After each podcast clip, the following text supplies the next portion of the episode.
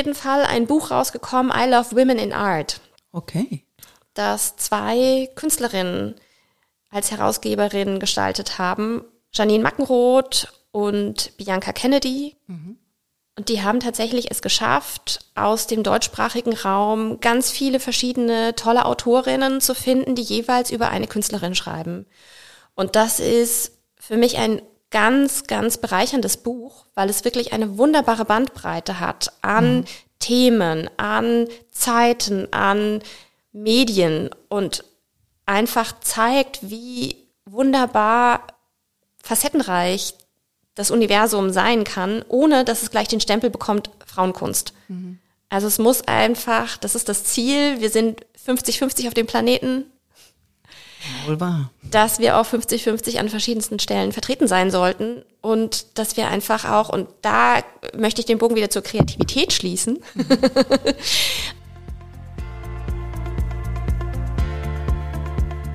Herzlich willkommen zum Podcast Code of Creativity. Mein Name ist Annette Schaper. Ich bin Designagentur-Inhaberin, Künstlerin und Keynote-Speaker zum Thema Kreativität. Dieser Podcast will dich inspirieren, dir Mut machen und dir Freude bringen, damit du dein angeborenes kreatives Potenzial voll ausschöpfen kannst. Kreativität ist dein Grundrecht. Erstmal herzlich willkommen im Podcast, Franziska, Dr. Franziska Storch. vielen Dank für die Einladung, Sehr, sehr gerne. Du bist ein Doktor in der Kunstgeschichte. der Kunstgeschichte und als solche auch als Kunsthistorikerin unterwegs. Also machst du das als Beruf? Ja, ich bin freie Kunsthistorikerin. Oh, freie Kunsthistorikerin. Abgefahren. Wo wird man denn, von wem wird man gebucht?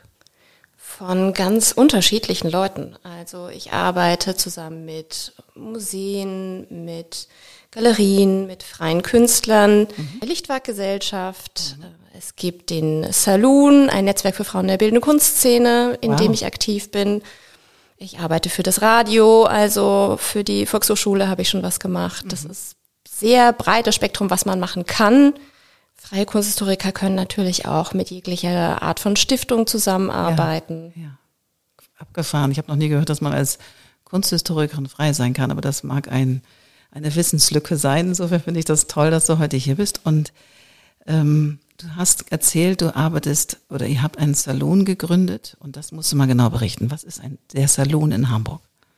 Der Saloon ist nur ein kleiner Teil von einem großen Netzwerk, was 2012 in Berlin gestartet ist, mit auch einer Kunsthistorikerin, Tina Sauerländer, die sich mit mehreren Frauen abends zum Essen getroffen hat und festgestellt hat, also man müsste sich mehr vernetzen. Und daraus ist diese Idee erwachsen, einen Saloon zu haben, also eine Mischform aus der Salonkultur des 19. Jahrhunderts und dem Wild Western Saloon, an dem eben das Leben spielt und äh, der Dreh- und Angelpunkt im Prinzip auch im äh, Wild Style ist. Und daraus ist ein Netzwerk erstanden, was inzwischen elf Städte umfasst. Wow. Und der südlichste Punkt ist Tel Aviv und der nördlichste Punkt ist London.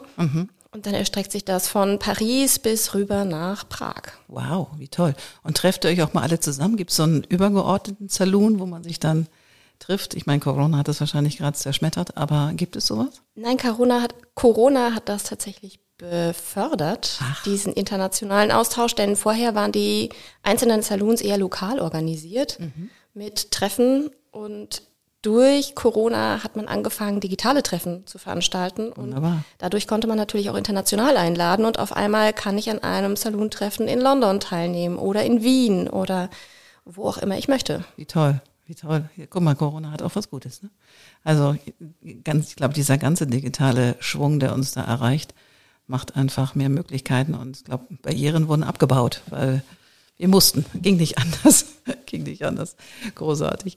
Ähm, hier geht es ja um den Code of Creativity. Und ich habe eine Frage mal an dich.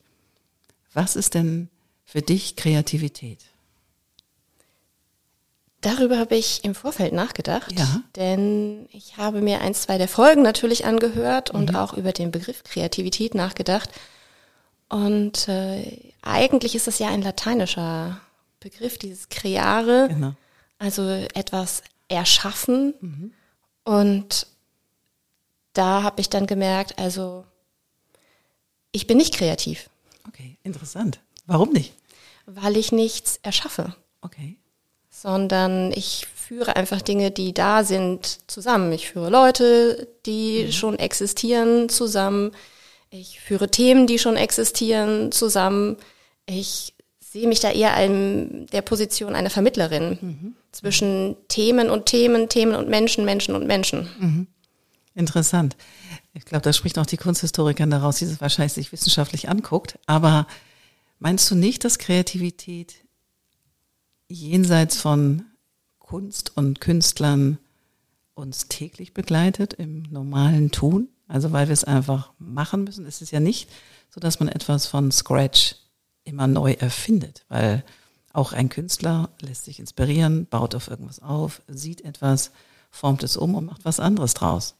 Meinst du nicht, dass das, weil ich glaube, out of the blue eine Eingebung zu haben, die pop, plötzlich einmal auf den Tisch fällt oder auf die Leinwand, glaube ich nicht dran. Ich glaube eher, dass Kreativität immer was auf, ein aufbauendes Prinzip ist tatsächlich. Du siehst etwas, machst etwas und auch, ähm, ich glaube, ähm, die Relativitätstheorie, die ist ja auch nicht aus dem Out of the Blue entstanden, sondern er hat auch etwas aufgebaut, was schon da war. Also erschaffen ist für mich ja nichts, was aus dem blauen Himmel herausfällt. Mhm. Das ist ja kein Gegensatz. Mhm. Für mich gehört das tatsächlich ja zusammen. Mhm. Aber wenn man tatsächlich aus diesem Feld der Kunst heraus das einmal überlegt, dann haben wir zum Beispiel dieses Selbstporträt von Albrecht Dürer mhm. von 1500 im Pelzrock, schön frontal dargestellt, äh, wallendes Haar mhm. und Jesus gleich. Absolutely.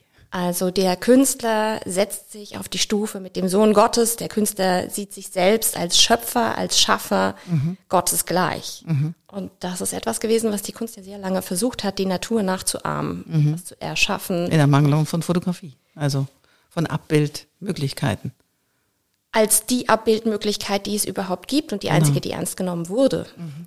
Spannend. Und wenn wir uns dann die Kunst viel später anschauen, zum Beispiel im 20. Jahrhundert, Ende des 20. Jahrhunderts, gibt es in der Kunsthalle auch ein paar Skulpturen von Jörg Immendorf aus der Malerstamm mhm. von 2002, wo er Künstler Vornamen nimmt oder Namen aus seinem Umkreis und kleine Affenfiguren schafft und denen mhm. diese Namen gibt, mhm.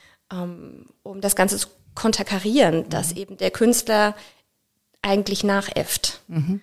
dass er nicht der Schöpfer ist. Mhm. Und das ist was, auf das wir heute viel eher treffen. Also ein kritischer Umgang mit dieser Frage, was kann ich denn eigentlich erschaffen und was für Mittel nutze ich denn da eigentlich? Mhm. Und was passiert mit diesen Mitteln und wo sind die dann vielleicht auch nicht mehr zur Verfügung, mhm. weil sie schon irgendwo eingebunden sind und kann ich sie vielleicht da wieder rausholen und an einer anderen Stelle einbauen. Mhm. Also das ist ja, das ist eher für mich dieses Kreare, Erschaffen und mhm. immer wieder neu schaffen.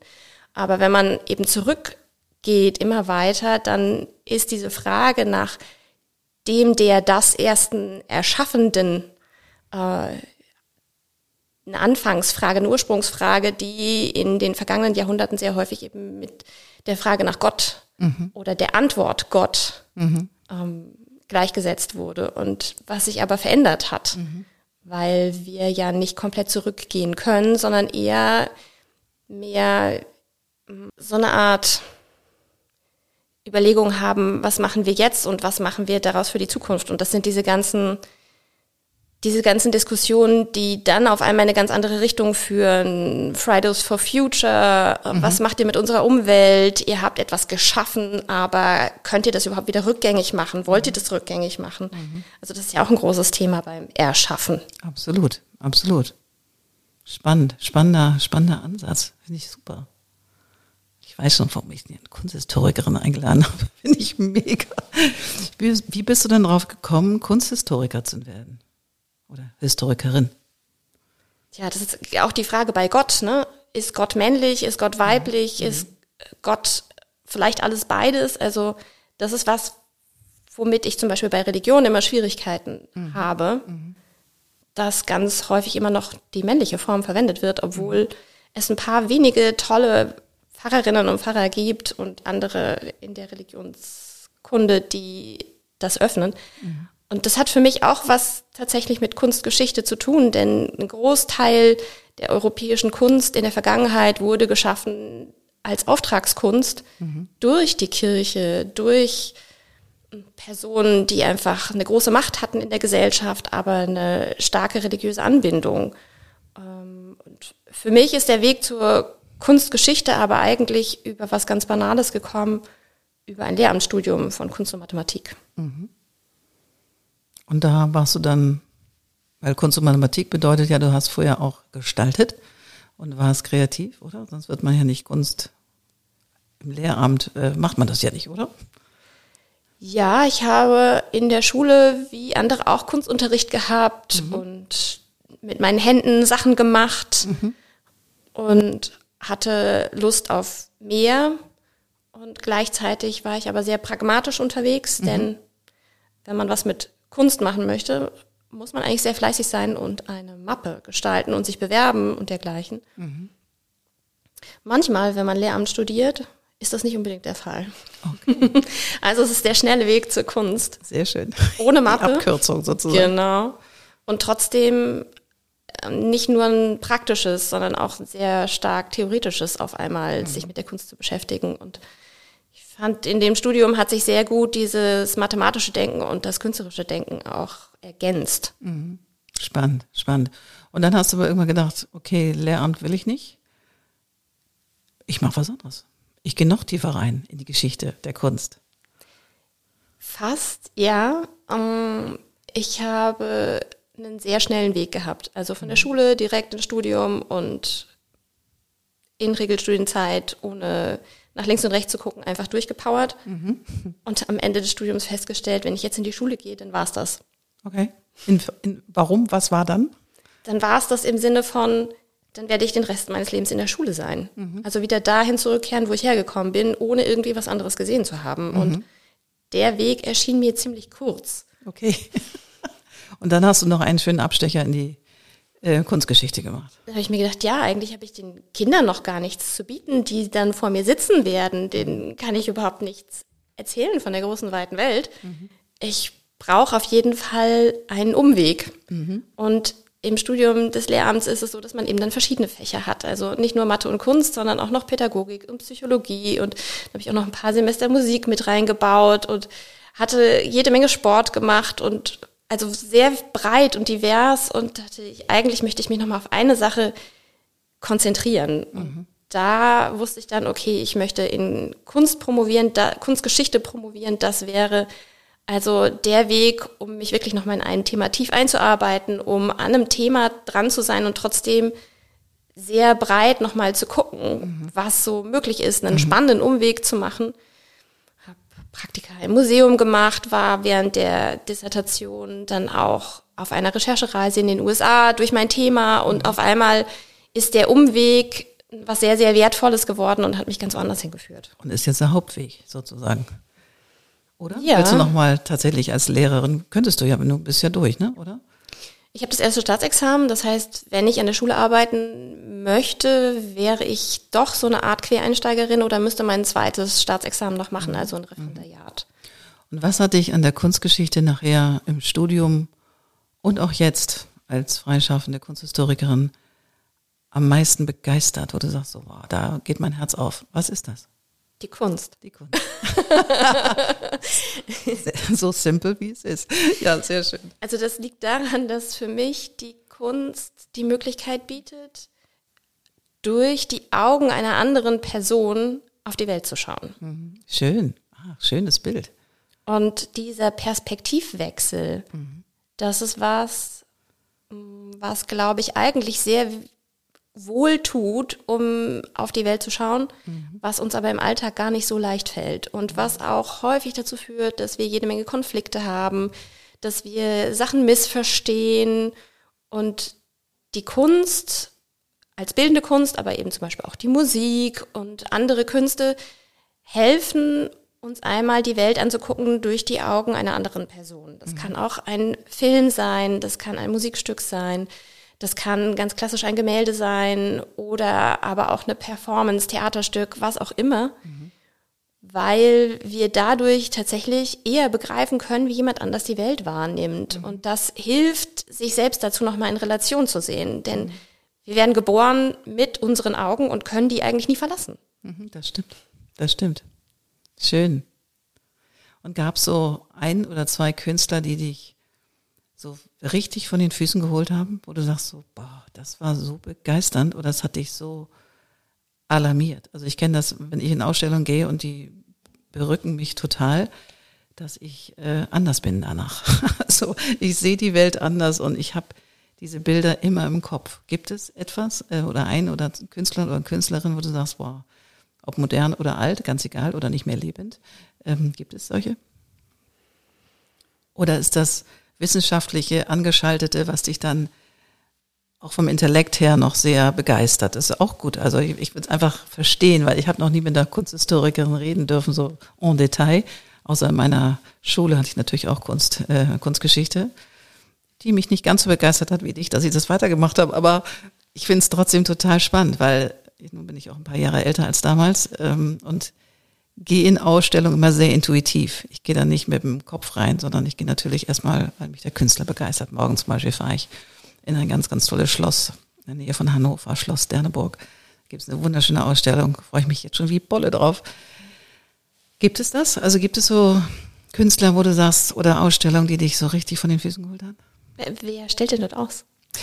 Ja, den Namen, ist ein Spanier, ein ganz, ganz toller Spanier. Ich es ist ein so langer Name. Ich werde den nachtragen in den Shownotes. Ich habe ihn gerade nicht auf dem Kopf, aber das sind Bilder, die sind maximal farbig, aber mit Blumen, dass du, die, dass du weggeblasen wirst. Also es ist unglaublich. Also ich kenne das, dass eine Kunst visuell komplett umhüllt mhm. und man erstmal emotional total mitgenommen ist, auch mitgenommen im positiven Sinne. Mm. Aber ich merke auch, dass diese Sachen häufig nur einen kurzen Effekt haben. Mhm. Und mm, das leider was ist, was momentan immer beliebter wird, einfach weil es so ein, einen komplett einhüllt und einen komplett rausholt aus dem mhm. Alltag.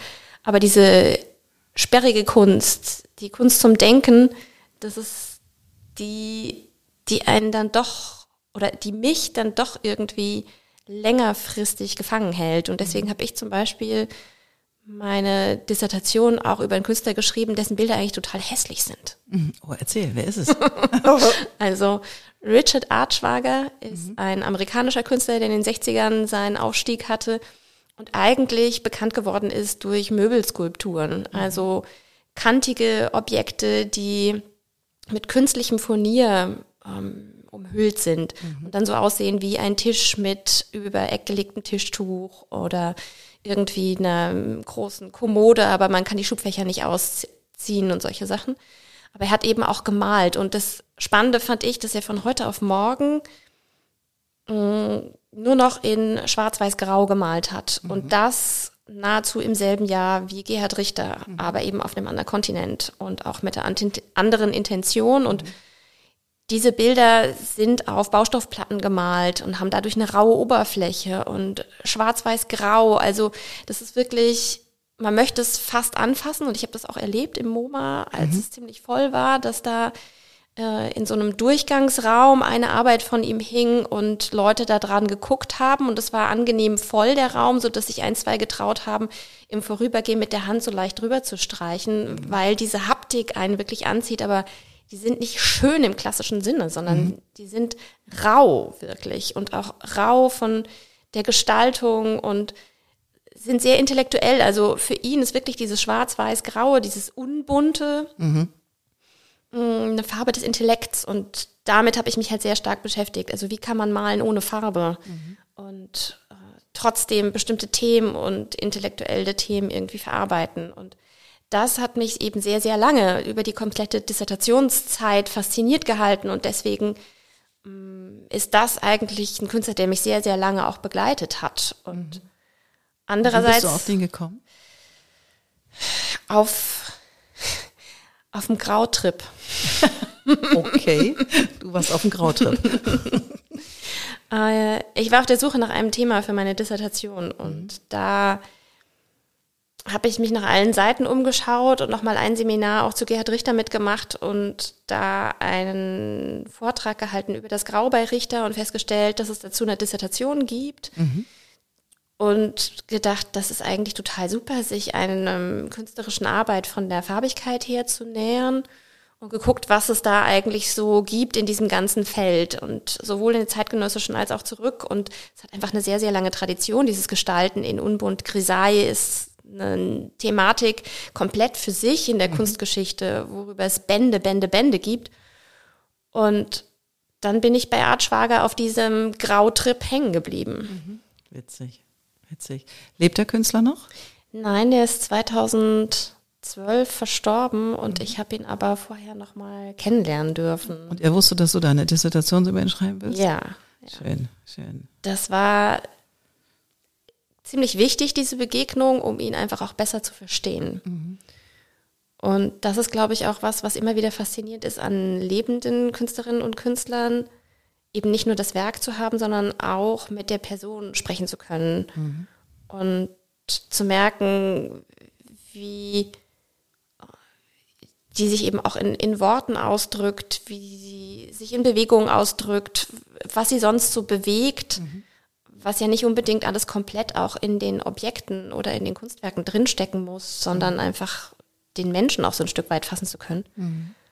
Und erstaunlicherweise hat sich aber nach meiner Dissertation der Blick auf die Kunst dann nochmal stark verändert. Also der Saloon als Netzwerk für die Frauen in der bildenden Kunstszene, an den bin ich während meiner Promotion in Berlin geraten. Mhm.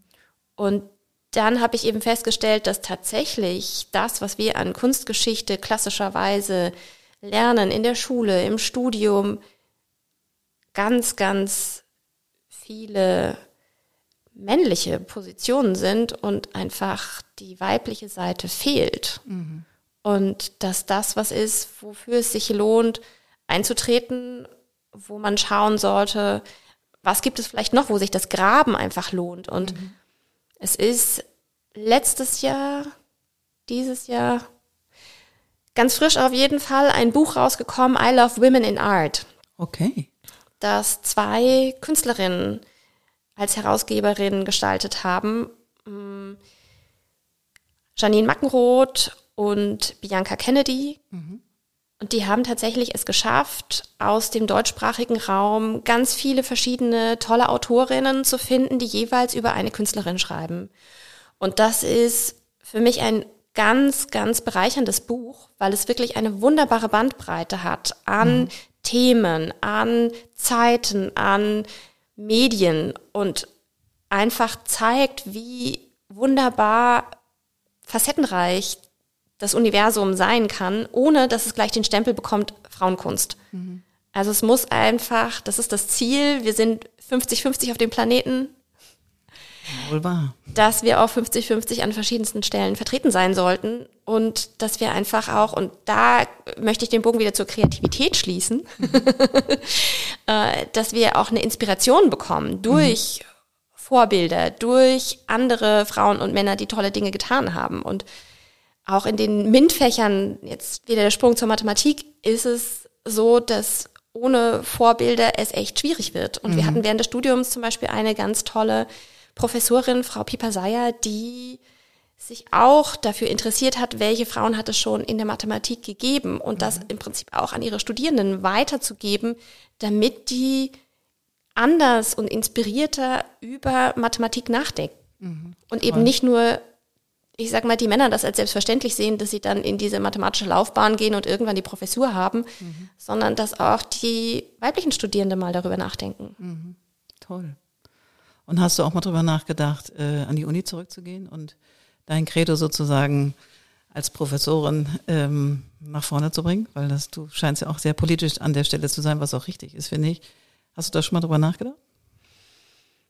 Ja, ich habe darüber nachgedacht und ich weiß, dass ich keine Chance habe. Warum? Weil ich einfach einen ganz anderen Weg eingeschlagen habe. Also die Universität ist in den meisten Fällen eine eigene Welt. Okay. Das heißt, wenn man in dieser Universitätslaufbahn sein möchte, dann muss man von Anfang an bestimmte Türen öffnen. Und während meiner Promotion habe ich einfach viel zu wenig an Fachtagungen teilgenommen. Ich habe keinerlei Aufsätze publiziert. Okay. Ich hätte mich sehr stark schon in diese Richtung orientieren müssen. Es gibt eins, zwei äh, Kommilitonen von mir, die das gemacht haben und die da auch sehr erfolgreich sind. Und ich finde es toll, was die machen. Aber die Universität ist an sich einfach auch ein System, wo man Lust zu haben muss. Mhm. Und ich weiß nicht, ob das das richtige Feld für mich wäre. Mhm. Okay, aber jetzt bist du ja auch erstmal erfolgreich als Kunsthistorikerin und machst einen Weg, was ich auch großartig finde. Übrigens, Gerhard Richter hat in dem Schloss, in das ich morgen fahre, da war sein Werken und Sein für eine ganze Weile. Der hat dort gearbeitet und äh, ich glaube, gelebt und gearbeitet. Wunderschön, ich bin sehr gespannt. Ja. Ähm, es kann sein, dass Richter zum Beispiel auch sagen würde, ich bin nicht kreativ. Aber aus Provokation, oder? nicht unbedingt aus Provokation, sondern dieser Schwung zu sagen, ich male jetzt ein Foto ab, war eine Entscheidung, weil er auf der Suche war, das unkünstlerischste zu tun, was es gab. Und das mhm. war einfach ein Foto abzumalen, statt ein Bild selber zu erfinden. Eben mhm. nicht kreare, sondern sich dem zu entziehen. Mhm. Und das kann eben auch eine Haltung sein, zu sagen, ich erschaffe nichts. Und erschaffe damit was? Das Nichts. Ich weiß nicht, also wenn man nichts macht, macht man auch nichts verkehrt, heißt es immer, aber. Genau. das heißt auf der anderen Seite auch, man kann äh, nicht nichts sagen, weil selbst die Körpersprache immer irgendwas erzählt. Also die Frage ist halt, wie breit man diesen Begriff des Kreativen ja. dann am Ende fasst. Also ich meine, es gibt natürlich auch Überlegungen von Alltagskreativität. Ist Kochen jetzt was Kreatives oder nicht? Ist es das für dich?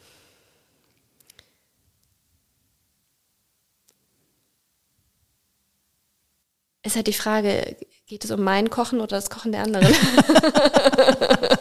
ja, es gibt ja leidenschaftliche Köchinnen und Köche im privaten Bereich, also die das nicht beruflich tun. Und ich kann nur sagen, in diesem Haushalt wird hervorragend, also nicht von mir, ähm, und exzellent gekocht. Und für mich ist das Kreativität.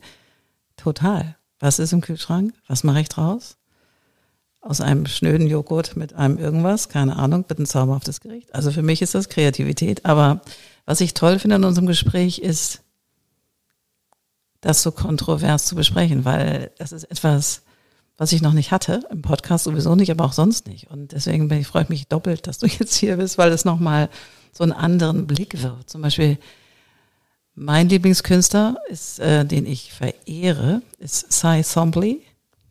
Ich weiß nicht, ob du den kennst. Ich liebe ihn. Und wenn du vor diesen Bildern stehst, äh, habe ich schon viele Kommentare gehört von Menschen, wieso, das kann ich auch machen. Also, das ist der Krickelkrackel, das kann ich auch machen. Aber ich könnte mich ich könnte reinschweben in seine Bilder und auch dieses, diese kräftigen Farben und dann dieser leichte Bleistiftstrich, der dann zwischendurch und da drin ist, das ist so die Kraft und das Zerbrechliche in einem. Das finde ich einfach fantastisch und ja, ich bin wirklich schockverliebt, aber der lebt auch noch. Ich äh, hoffe, er lebt auch noch ein bisschen, ähm, weil er einfach ein ewig schaffender und für mich ein ganz, ganz großer Künstler ist. Wie findest du Sai Somblé? Ich verstehe das total, was du sagst über die Bilder von Twombly. Mm. Dadurch, dass sie eben mit Bleistiftstrichen kombiniert sind oder diese Linien so einzeln sitzen, wiederholend sitzen, hat es wirklich was Suchendes und was mhm. sehr Fragiles. Mhm. Und ich verstehe auch, dass Leute sagen, ja, das kann ich auch, weil mir das auch immer wieder passiert ist nicht ganz konkret bei Führungen, aber als Kommentare von Personen und mm, das ist, wenn man das ernst nimmt, muss, ist man in dem Moment eigentlich sauer, weil wenn man das aber mit Humor nimmt, dann kann man in dem Moment nur lachen, weil das, glaube ich, sehr viel mit diesem Begriff der Kreativität zu tun hat, denn es geht um die Frage, nicht nur, was erschaffe ich, sondern in welcher Reihenfolge. Mhm. Bin ich die erste Person, die einen Gedanken denken kann? Bin ich die erste Person, die etwas so machen kann? Also es gibt in der Schule, im Kunstunterricht die Situation, wir malen mal wie. Mhm. Ja, schön, ja. Ist das kreativ? I don't think so. Ja, und das ist genau diese Situation im Museum. Das kann ich auch. Mhm. Natürlich kann ich eine Leinwand daneben stellen und kann den Stil dieser Person nachahmen. Ist das Kreativität? Ich weiß es nicht. Also es gab ja diese große Debatte um den Fälscher schlechthin. Mhm. Auch der ist ein hervorragender Handwerker. Ein unglaublich toller Handwerker. Mhm. Aber das ist eine andere Auffassung von Künstler. Das ist eine viel ältere Auffassung von Künstler. Mhm. Also vor vielen Jahrhunderten waren Künstler als allererstes Handwerker.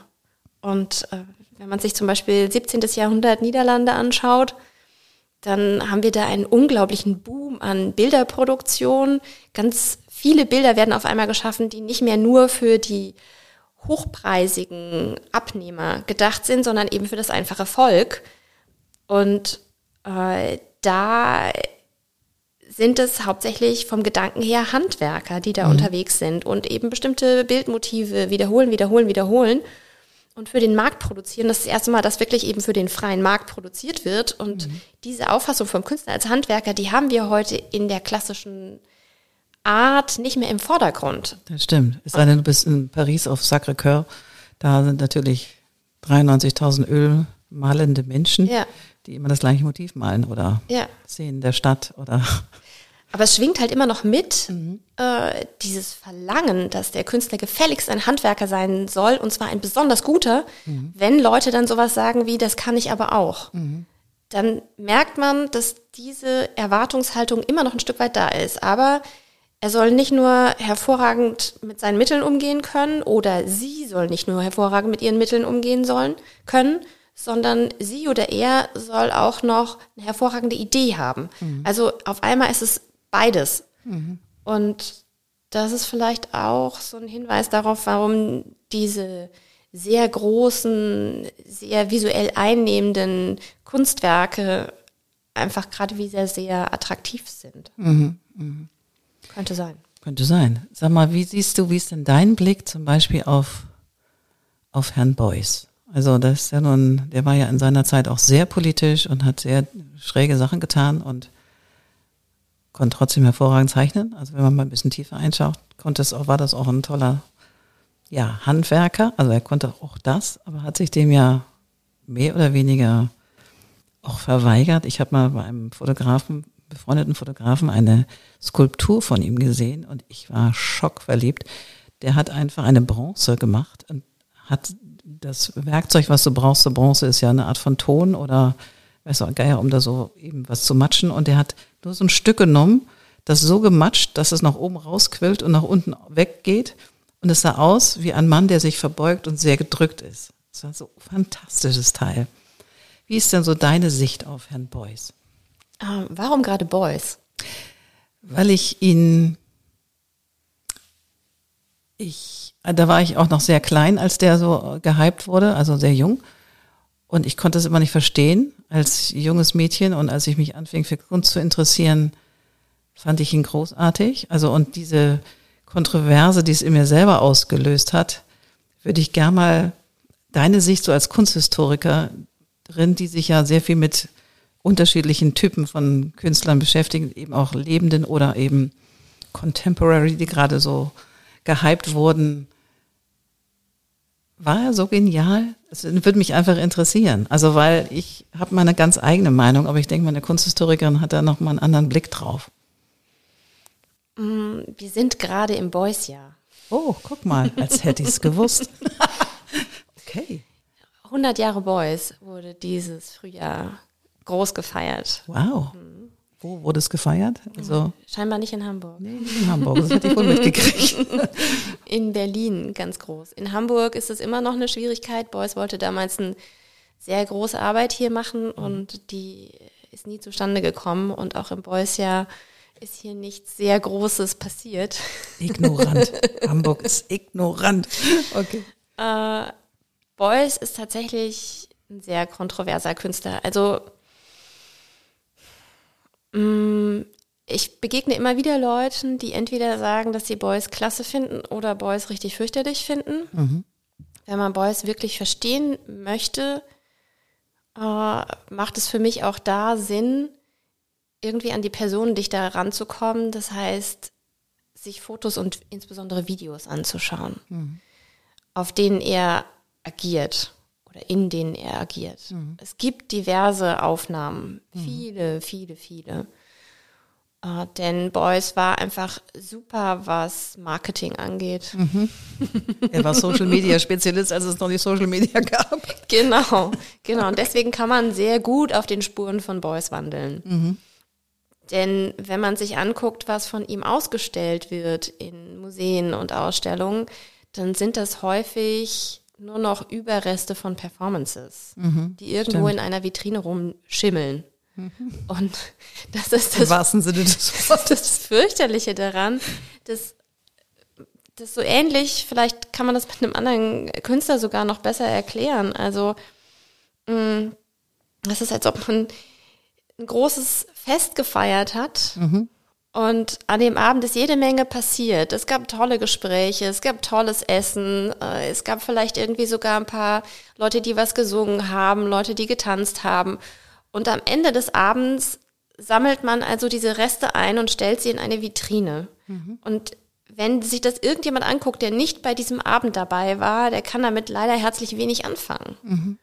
Und deswegen ist es so, dass man auch an Boys am besten rankommt, wenn man eben sich die Performances dazu anschaut, wenn man Texte dazu liest, Fotos dazu sieht, um einfach zu verstehen, was ihn so bewegt hat. Das sind natürlich jede Menge Sachen. Also nicht umsonst gibt es Metaware über Boys und eine befreundete Kunsthistorikerin von mir in Berlin, die hat sich zum Beispiel mit dem Zeitbegriff bei Boys beschäftigt. Mhm. Und das ist ein ganz toller Aufsatz. Es ist erschienen in einem richtig dicken Band. Der kostet jetzt 100 Euro, ist dieses Jahr rausgekommen. Und der ist voller wertvoller Gedanken, die alle an Boys anknüpfen und ihn auch weiterführen und einbinden. Und das würde also ein kompletter Podcast über Boys eine echte Möglichkeit sein. Mhm. Okay kontakte die Frau. äh, ich glaube, das, was sich vielleicht auch lohnt, um am Boys ranzukommen, ist dieser Film von Herrn Feil, der verschiedenes Material zusammenzieht mhm. und auch die Tragik eigentlich um diese Person so ein Stück weit ins Zentrum rückt, weil Beuys ja, ich sag's mal ganz komisch, eigentlich an das Gute im Menschen geglaubt hat. Mhm. Keiner von uns wächst im Paradies auf. Nope.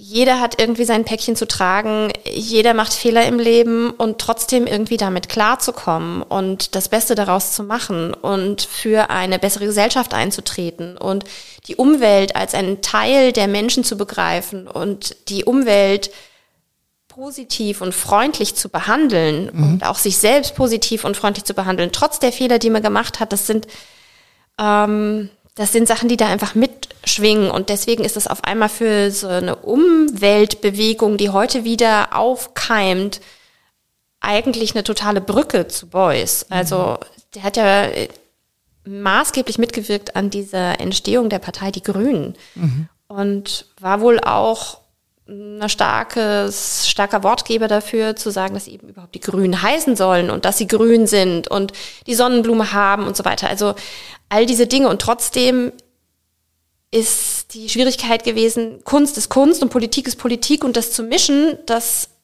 konnte damals niemand wirklich für wahr haben, außer mhm. Beuys selbst.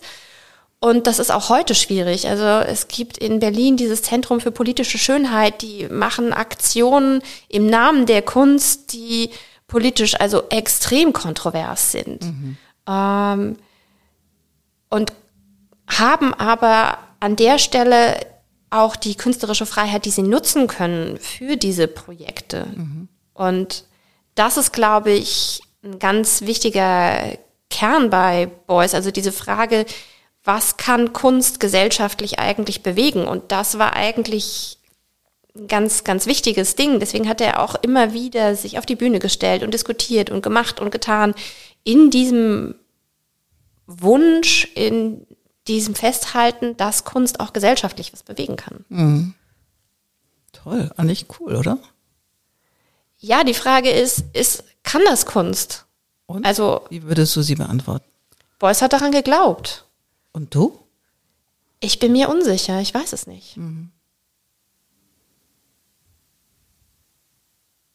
Also man kann nur die Hoffnung haben, mhm. aber nie die Gewissheit.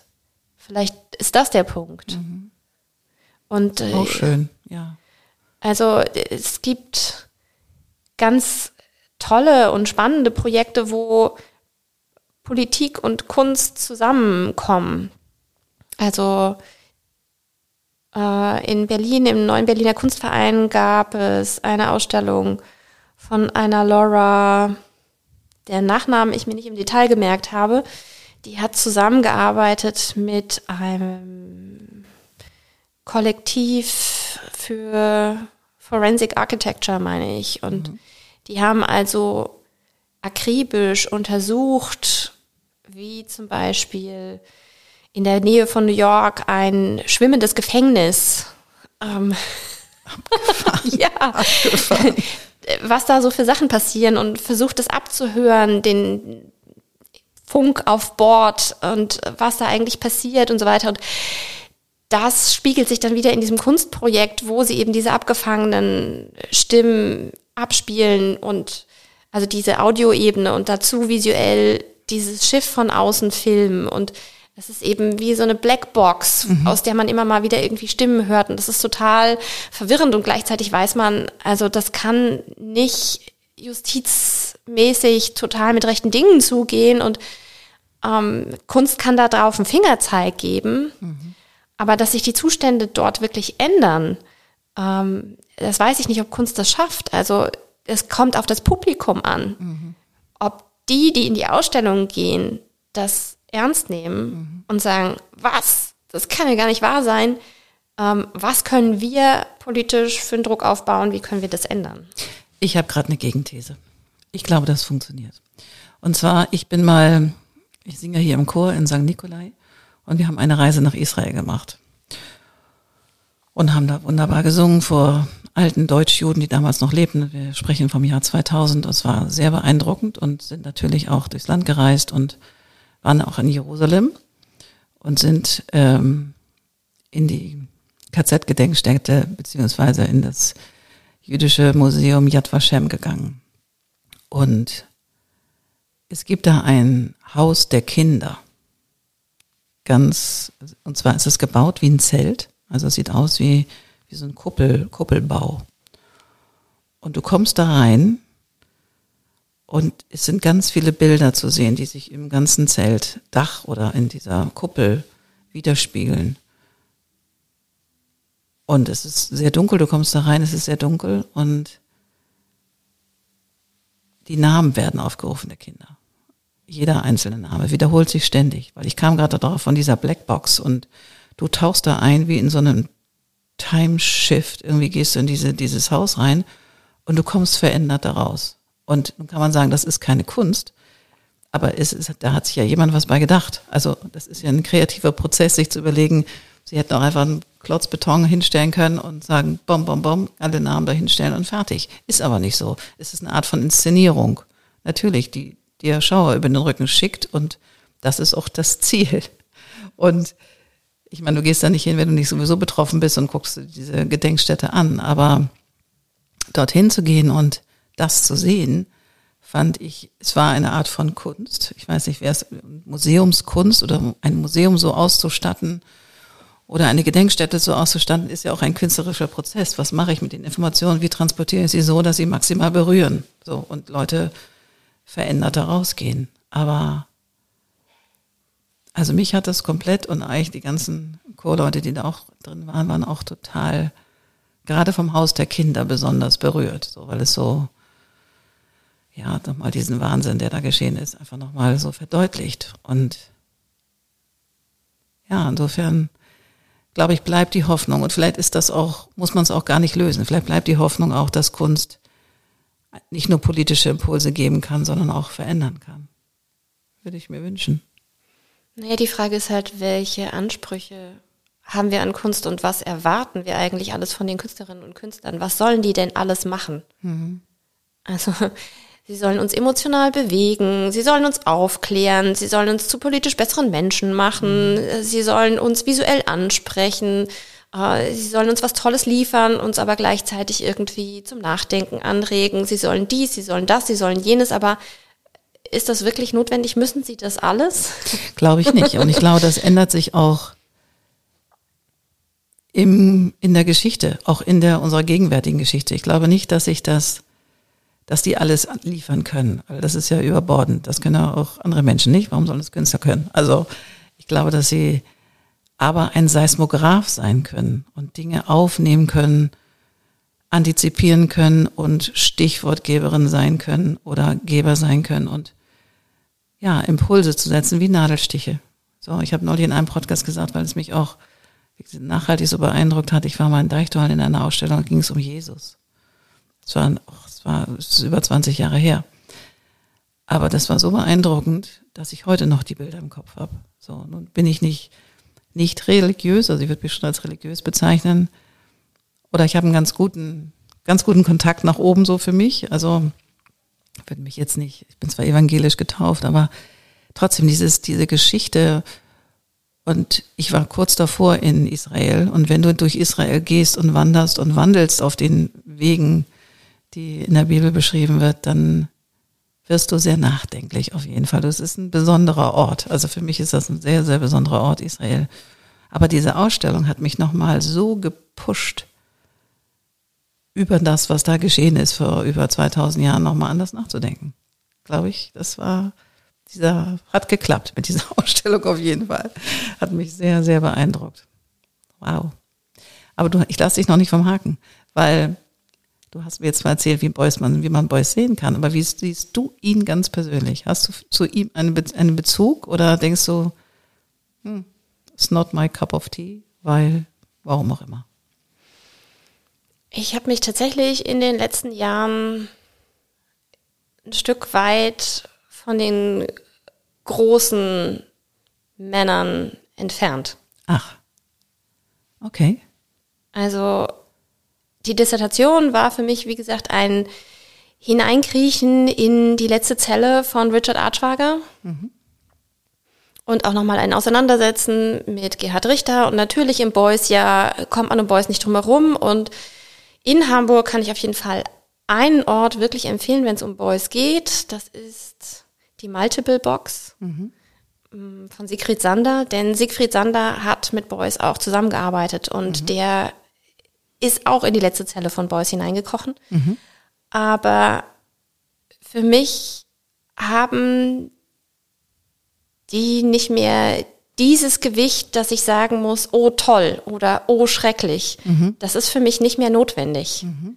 Also weder das eine noch das andere, sondern ich versuche andere Künstlerinnen und Künstler kennenzulernen, die gerade aktuell Kunst schaffen, die Dinge bewegen und mm, wie gesagt, durch den Saloon auch mehr weibliche Künstler kennenzulernen und zu schauen, wie die sich ausdrücken, was die bewegt und mehr dahin meine Gedanken und meine Energie reinzusetzen. Mhm. Schön. Und gibt es denn eine zeitgenössische, jetzt lebend Arbeit schaffenden, eine schaffende Künstlerin, die du besonders bewunderst und sagst, Mann, das ist so richtig gerade deine, was in deinem Leben gerade relevant ist und interessant ist? Eine oder mehrere, keine Ahnung. Hm, tatsächlich immer mehrere. Dann hau mal ein paar raus. immer mehrere. Das Schlimme ist wirklich, ich habe ein ganz fürchterliches Namensgedächtnis. Geht mir ähnlich. Aber ähm, ich habe wirklich mir gerade deswegen auch immer wieder ein Archiv angelegt. Mhm. Also wenn ich in Ausstellungen bin, die ich gut finde, mache ich Fotos, ich hefte das ab, damit ich das wiederfinde, weil ich eben so schlecht mit Namen bin. Mhm.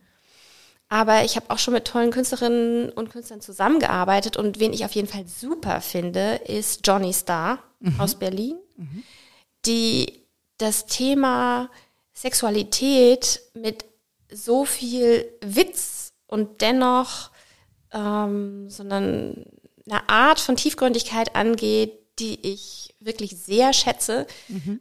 Die hat aus mh, hm, Gay-Porns mhm. der 70er und 80er Jahre Fotografien rausgenommen und ähm, vergrößert, auf Stoff gedruckt und macht daraus Wandteppiche quasi. Abgefahren. Dann mit äh, irgendwelchen kleinen Perlen bestickt oder mit so Kordeln dran. Und dann hat man also auf einmal jemanden, der da eigentlich für ähm, homosexuelle Männer seine Beine breit macht mhm. und aber mit irgendwelchen Perlen bestickt ist und mh, mm, das ist einfach ein Umgang mit Sexualität auf eine ganz andere Art und Weise und eben, wie gesagt, auch mit Humor, aber gleichzeitig hat das ja auch eine Schwere, die damit schwingt. Wenn man sich überlegt, äh, wie wir einfach gesellschaftlich auf Homosexualität geguckt haben die letzten mhm. 100 Jahre alleine. Ne? Allerdings. Und ähm, welchen glücklicherweise, muss man wirklich sagen, welchen gesellschaftlichen Wandel das auch erfahren hat in den letzten 10, 20 Jahren. Und ich hoffe wirklich, dass das diese Offenheit auch behält und vielleicht an ein, zwei Stellen sogar noch lockerer wird. Mhm. Ähm, die Welt ist ja groß genug, da gibt es noch viel Lockerheit zu gewinnen. auf jeden Fall, auf jeden Fall. Und aber Johnny Star klingt ja auch schon wie ein Künstlername, oder? Ist ein Künstlername, auf jeden mhm. Fall. Sie ist eine ganz tolle Künstlerin. Mm, meiner Meinung nach noch viel zu wenig gesehen, beschrieben, unterschätzt, wie auch immer. Äh, in Hamburg gibt es zum Beispiel eine Videokünstlerin, die ich sehr schätze, ähm, die Videos macht von Häusern, die aufgefressen werden, von Bau, Baufahrzeugen. Okay. also äh, es wirkt wirklich auf den Videos so, wenn diese Bagger an diese Hausstruktur nagen, genau, als ob die die so auffressen, abreißen, wie so die Steinlaus vielleicht. Witzig. Witzig. ähm, die sehr mit dieser Hausstruktur spielt und eben dieses Thema der sich verändernden Stadt auf architektonischer Seite, also mhm. dieses Gentrifizieren alleine auf der architektonischen Seite auch sehr stark mit drin hat, die Josephine Böttger und mhm. die das in den letzten Jahren auch ganz toll kombiniert hat mit eigenen Performances, wo sie vor ihren Videos dann selber in so einer Baumontur auftritt und äh, mit Bauobjekten wie irgendwelchen dicken Schläuchen und so weiter hantiert, aber das total ins Absurde zieht, indem die Handlungen, die sie macht, halt wirklich kein Ziel haben, kein Anfang und kein Ende. Und mhm. bei so einem Hausbau und Abriss ist ganz klar, am Anfang wird das eine Haus abgerissen, das nächste muss stehen. Also alles hat irgendwie eine Struktur und ist äh, sinngerichtet, zielgerichtet und äh, sie bringt das Ganze in so eine schöne Absurdität.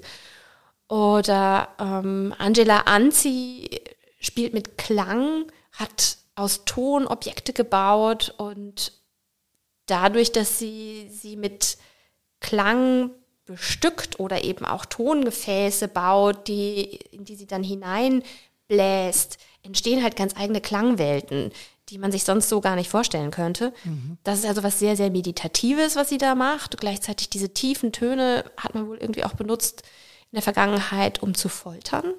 Also, wow, das wusste ich gar nicht. Ja, ich wusste das auch vorher nicht. Das war echt der Hammer. Also wenn wir uns überlegen, wie wir hier auf Bassmusik stehen bei Techno Beats. Hello.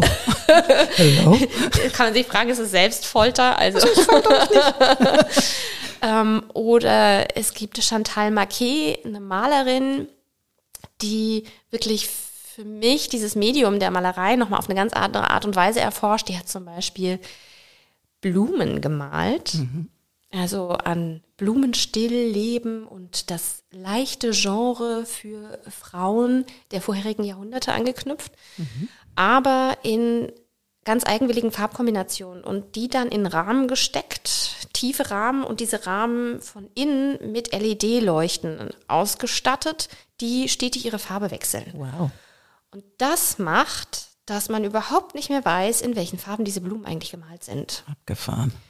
Und das ist natürlich was, äh, was mich dann wieder total antriggert von der psychologischen Seite her, zu gucken, was funktioniert, wie funktioniert unser Farbsehen, ähm, biologisch, physiologisch, aber eben auch psychologisch, wo sind da die Grenzen?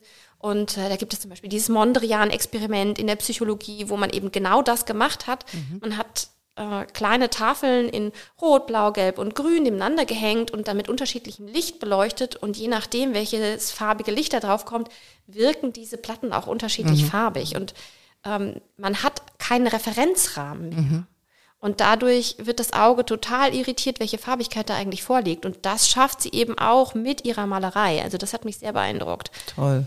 Nur, also diese Liste wäre ewig lang zu erweitern. Das, äh, wer möchte, kann gerne auf die Website vom Saloon schauen. Da sind jede Menge tolle Künstlerinnen zu finden. Oder aber eben auch ähm, in dieses Buch reinschauen mhm. von äh, Janine Mackenroth und von Bianca Kennedy herausgegeben, dieses I Love Women in Art. Oder auch auf Instagram sich umschauen, Repaint History, da lerne ich auch täglich neue tolle Künstlerinnen Wir kennen. packen das alles in die Show Notes. Also es gibt unendlich viele Möglichkeiten, mhm. wenn man möchte.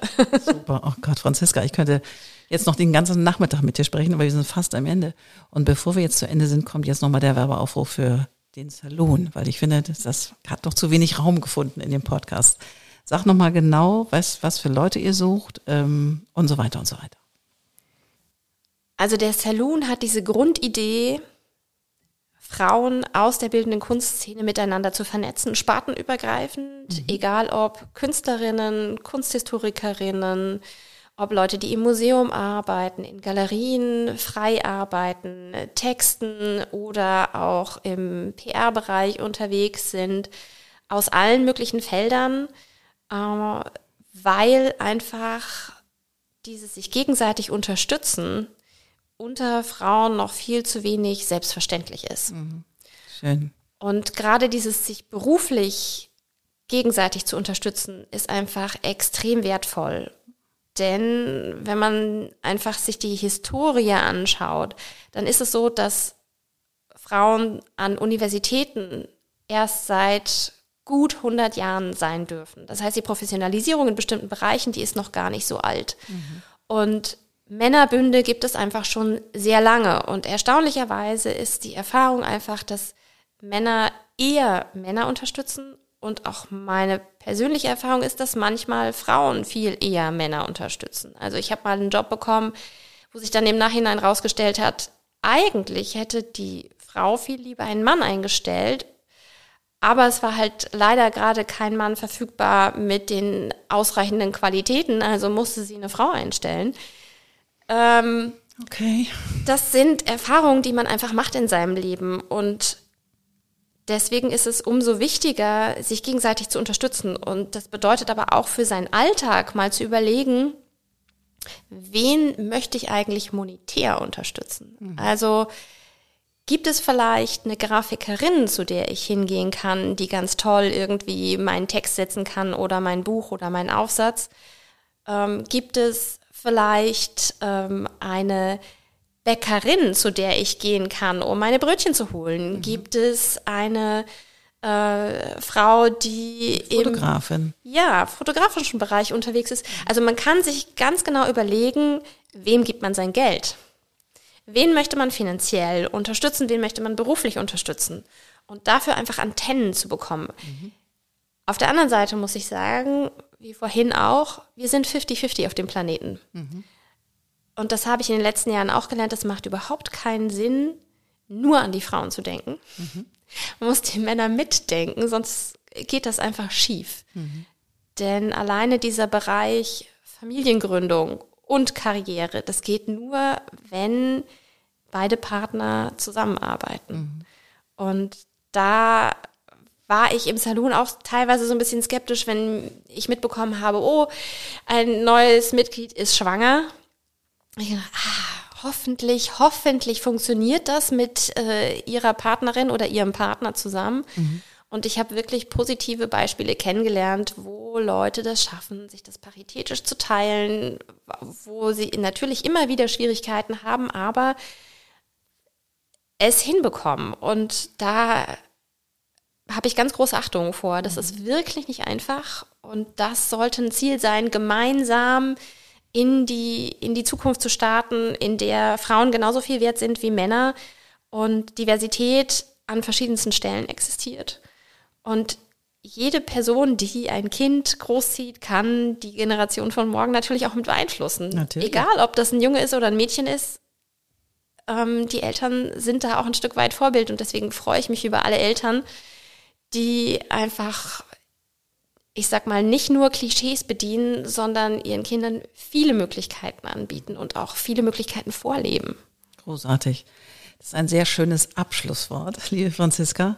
Wie oft, äh, eine Frage habe ich mal trotzdem noch, wie oft trifft sich denn der Salon in Real Time und nicht nur digital? Wie oft ist das? Vor Corona einmal im Monat. Mhm. Und im Moment trefft ihr euch überhaupt?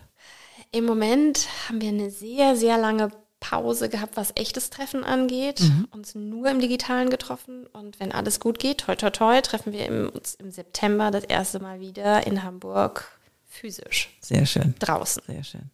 Also, ich danke dir für dieses Gespräch. Ich, wie gesagt, ich könnte noch stundenlang mit dir weiter sprechen, weil eine Kunsthistoriker mal am Tisch zu haben, finde ich wirklich beglückend. Also, es hat mich wirklich gefreut, dieses Gespräch. Ich danke dir ganz herzlich. Und ähm, ja, auf ganz bald, würde ich mal sagen. Vielen Dank für die Einladung. Es ist ein ganz eigenwilliges Gefühl, das allererste Gespräch gleich aufzuzeichnen. Ich freue mich auf mehr Gespräche, die müssen nicht alle aufgezeichnet werden. Oder vielleicht doch. also alles Liebe erstmal und vielen Dank. Vielen Dank, bis bald. Wunderbar, das war wieder eine neue Folge vom Code of Creativity Podcast. Sehr gerne würde ich auch mit dir in Kontakt treten, wie deine Kreativität ist und wie ich dich auf deinem Weg unterstützen kann. Meine E-Mail findest du in den Show Notes oder du schreibst mir eine Nachricht auf Instagram annette-sharper-coc. Bis bald.